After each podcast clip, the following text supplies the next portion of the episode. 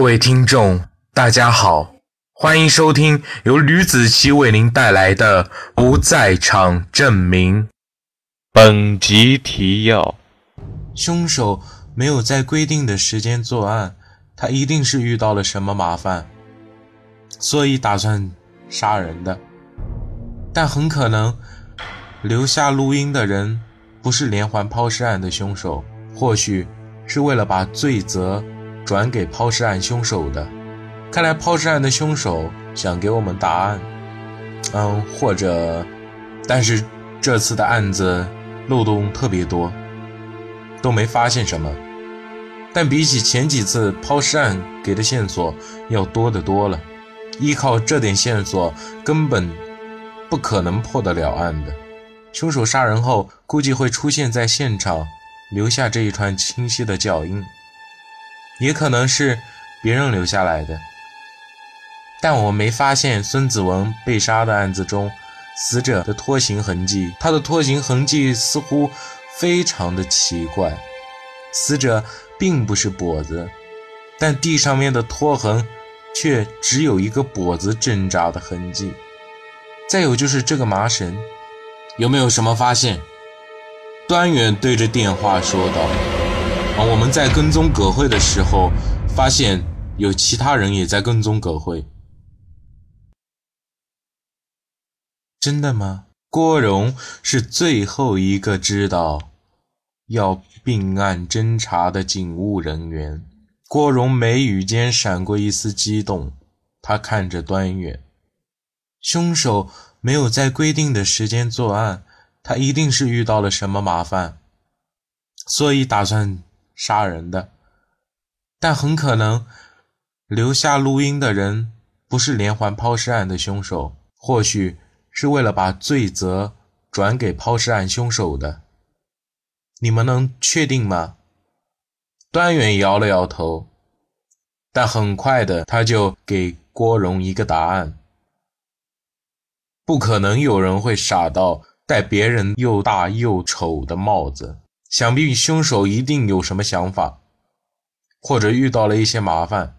正如你所说，可能孙子文追凶手的债，凶手错手把他给杀了。杀人可不能错手啊，段局长。任何人杀人都有自己想杀人才去杀人的，并不是因为失误而去杀人的。看来抛尸案的凶手想给我们答案。嗯，或者，但是。这次的案子漏洞特别多，都没发现什么。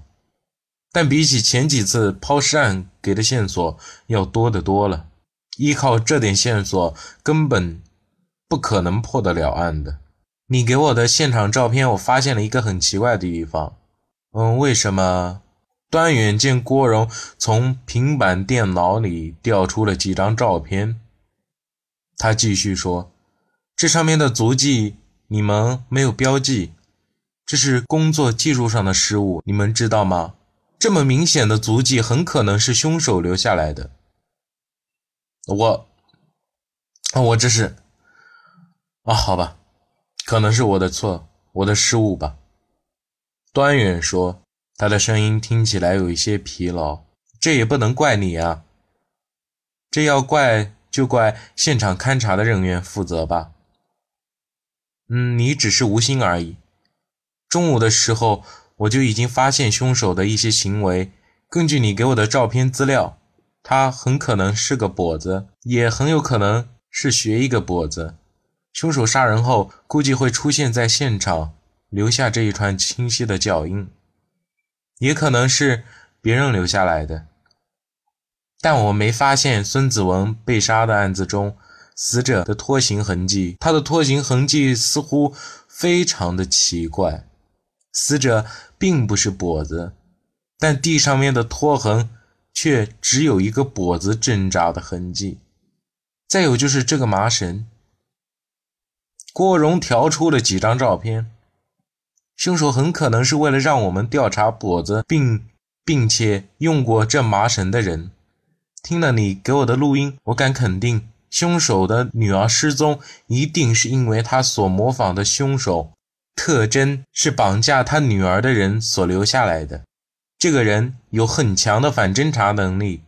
你说过你有个同事，他女儿失踪了，会不会凶手就是你的同事？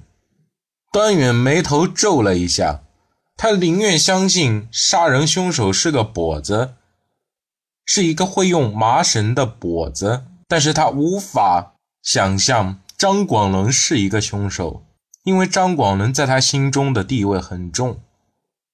不可能，这绝对不可能。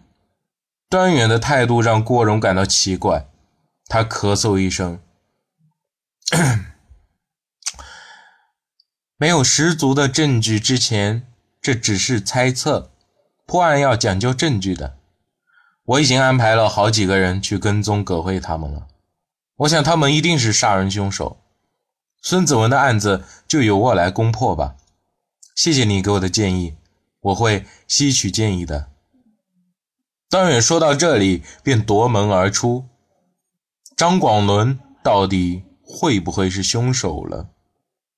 这个问题最先考虑到的就是端远，但是怎么也想不出张广伦杀害自己女儿、同学、班主任和一个无辜的人。但能把第一现场掩盖且不留痕迹的人，也只有他这名。连市刑技处处长有没有什么发现？端远对着电话说道：“葛慧出去送了个外卖给张广伦，之后又送了两次外卖，就没有出去了。张广伦这大半天没有出门。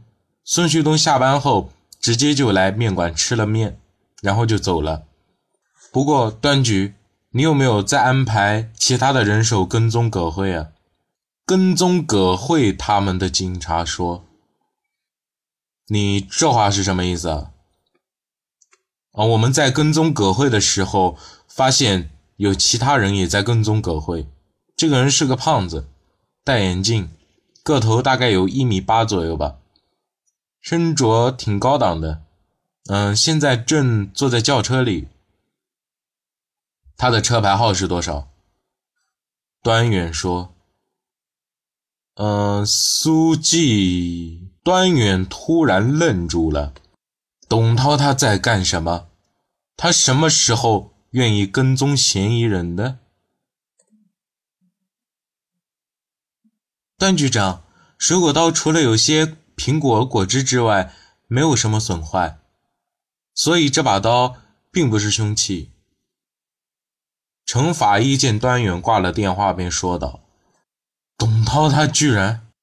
董队长，陈法医说道：“啊，不是，董涛他来帮我破案的，他想介入，可是他已经不是警察了，如果被人听到的话，这里都不是什么外人，没事的，我同意他介入。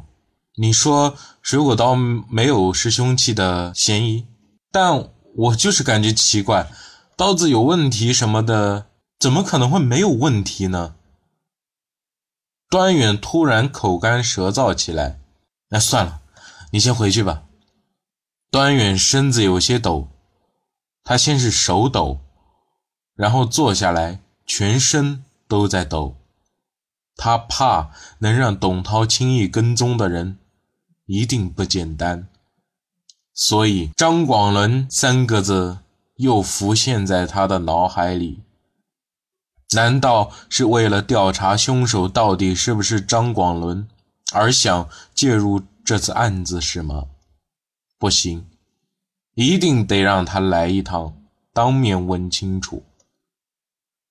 半个小时后，董涛拽着大肚子坐在端远的面前：“你跟踪葛慧干什么？”你跟踪我？不是我派跟踪葛慧的手下告诉我的。老董，做什么事都瞒不了我的。你可是从来都不会亲自干跟踪的活，以前是，现在也是。端远说：“我想换个态度，我想换个心情。怎么？有什么不妥？你想怎么样，我都不管。”但是你要告诉我，你现在到底在怀疑谁？凶手一定是葛慧和那个男孩，但是我们需要证据。我昨天晚上想了好久，终于拟定了一个很周全的被杀假象。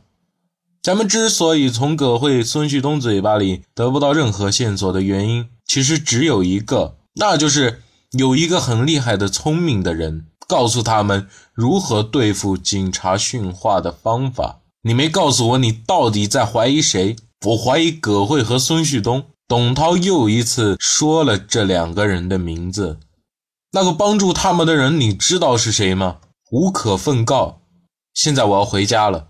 不过我可以很明确的告诉你，董涛松开了领带，我们谁都不愿意。他是帮助葛慧、孙旭东的人。我想你心里已经有了人选吧？我就是因为他才打算介入这个案子的。好了吧？董涛本不想告诉端远掩盖事实的人。到底是谁？但看到端远不知真相、不让自己走的模样，他便妥协了。端远跌坐在椅子上，颤颤巍巍地拿出了一根烟，含在嘴里，但是并没有点燃。